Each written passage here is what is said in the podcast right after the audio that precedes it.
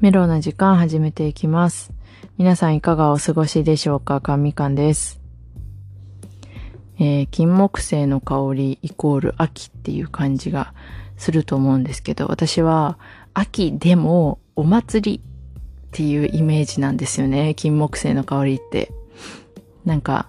あのー私が住んでた地域ってさ、お祭りが10月の3連休にあったんですけど、獅子舞と、あともう一つが悪魔払いっていうものがあって、で、それが各家庭を回っていくんですよ。でね、獅子舞は結構ね、あると思うんですけど、悪魔払いってあんまないじゃない聞いたことある人います？悪魔払いがね、幼い頃は超怖くて、だんだん大きくなると大好きになるんよね。え内容としては、若いお兄ちゃん、成人男性がお酒を飲んで、で、各家庭回って、狐のお面とか、天狗のお面とか、えー猿のお面とか、あと何いたかなおたふくとかメインは狐なんですけど、お面かぶった人々が各家を回って、で、玄関先で、なんかちょうだいってずっと言うんですよ。で、ふわ、ふわ、みたいな感じでさ、結構パリピ要素強めのやつらなんですけど、で、本当日本版のハロウィン的な、トリックオアトリート的な感じで、お菓子あげるんよね。でもその狐のお面が超怖くて。で、あの、狐とかしてる、その、その年に悪魔払いのお面かぶって狐役やってる人たちの家族の家に行った時は、もう家の中まで上がってくるんよね。で、酒ばらまいて帰ってくるんですけど。そう、今かん、今はね、多分ね、そこまですると結構怒る家庭が出てきたから、最近とかは多分ね、そこまでできないんですけど、いや、結構ね、私も衝撃でした。うん。でね、えっと、鬼、鬼もいるんよ。鬼は、あの、鬼だけ超冷静に、小学生の男の子だったか、中学生の男の子がしてるんですけど、鬼のお面かぶって、畳の部屋入ってって、ずっと棒を振り回して、一人で静かに、ま、ま、待ってるんですよね。舞を踊ってるんですよ。それが超シュール。その練習もずっとしてた私。それ見ながら。真似ずっとしてたんですけど、その悪魔払いが超好きで、そのちっちゃい頃は、あのーあのね、狐の顔とかお面とか、すごい怖かったから、泣きながらテレビの後ろ隠れたり、兄ちゃんと一緒にしてたんですけど、だんだん大きくなると、知り合いのお兄ちゃんとか、知り合いの、ね、知り合いが悪魔払いとかしだすと、一緒になってついてって、自転車でついてって、とかよくしてましたね。うん。で、その3連休にあるんですけど、1日目は提灯行列があって、で、2日目、3日目が、えーっと、悪魔払い獅子舞が各家庭を回ってるんですね。で、2日目の夜に、えー神社で、あの、獅子舞悪魔払いが来るから、みんな集まって、それを見るんですけど、もう、なんか神社ってさ、あの、いろんな銅像みたいな置いてあるじゃないですか。狛犬とか、馬とか。もうそういうところに、あの、多分ね、縁起ダメなんですけど、神様にダメなんですけど、もうみんな、それ見たいから、馬のところによじ登ったりとかして、で、その獅子舞と悪魔払い見て、で、最後神社の方に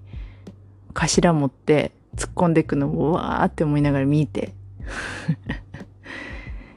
で、夜遅くまでその宿って決まってるんですけど、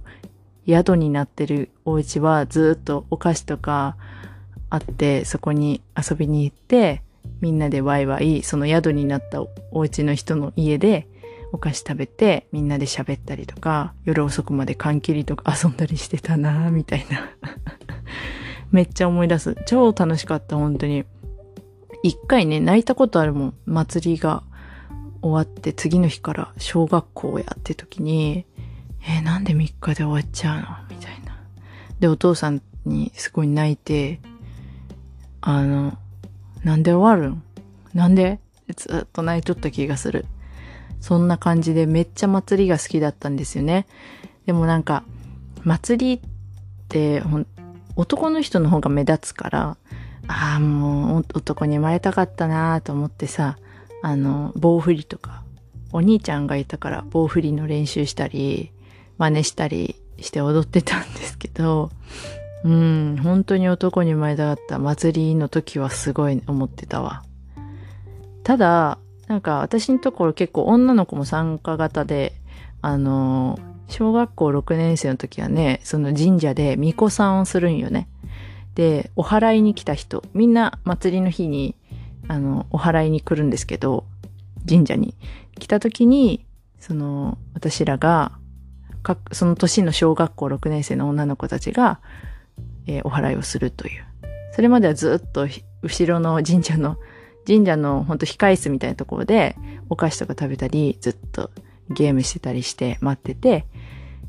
えー、お祓いのお客さんが来たら、ポンポンポンポンポンって太鼓が鳴るから、太鼓鳴ったら、二人ペアがバーって行って、その鈴とか、お祓いのシャンシャンみたいなやつを持ってって、待って、そのお祓いの人の頭の上でシャラシャラシャラシャラシャラーってやってお祓いをするっていうね。ちゃんとね、それもね、あの、祭りまでの何週間かで練習してやってたんですよ。うん。で、親戚が多ければ多いほどチップがあるっていう もちろんあの、お小遣いみたいな感じでもらえるんですけど、それプラス親戚が多い子は、その親戚が来た時にプラスアルファでご指名とチップがもらえるという すごいよね。うん。そう。それもあったし、あとはね、高校1年生の時に獅子舞の三味線をするんですよね。だから三味線ずっと弾きながら旅履いてめっちゃ歩くんですけど、あの マジで足激痛で。でもなんかそういう参加した思い出もいろいろとなんか思い出してさ、今はね、なんか残念なことに少子化もあり、コロナもあり、本当に静かなお祭りになっちゃったんですけど、なんか残念やなーって毎回思う。今月もその3連休の時に実家戻ってさ、あーなんか静かやねーとか言って、うん。なんかほんと少子化が進んでくからさ、あの棒振りって基本、獅子舞の棒振りとかでも男の子がするんですけど、もうね、男の子じゃ人足りないから女の子もやってた、やってるところもあったり、あの、えっとね、学年が5年生、4年生とか、その学年、2学年とかね、やってたりするしさ、楽器の演奏とかもね、私驚いたのが、その本当に少子化進んでるところのお祭りが、もうね、ビデオだと CD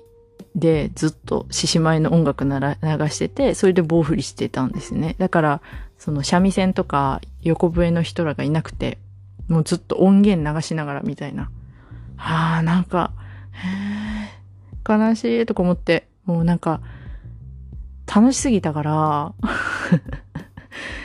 うん、なんかね、すごい思い出しますね。金木犀の香りを嗅ぐと お祭りって感じするな。うん。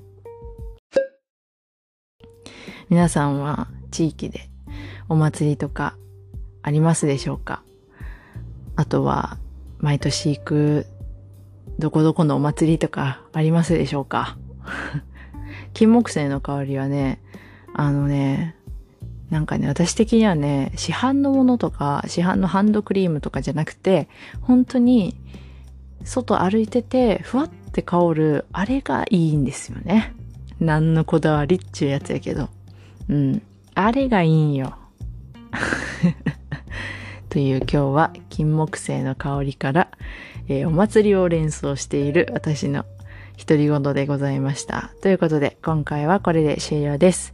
お便りや感想、えー、いろいろじゃんじゃんお待ちしておりますので、概要欄のお便りフォームもしくは、えー、っと、インスタグラムの DM まで送っていただけると嬉しいです。じゃあね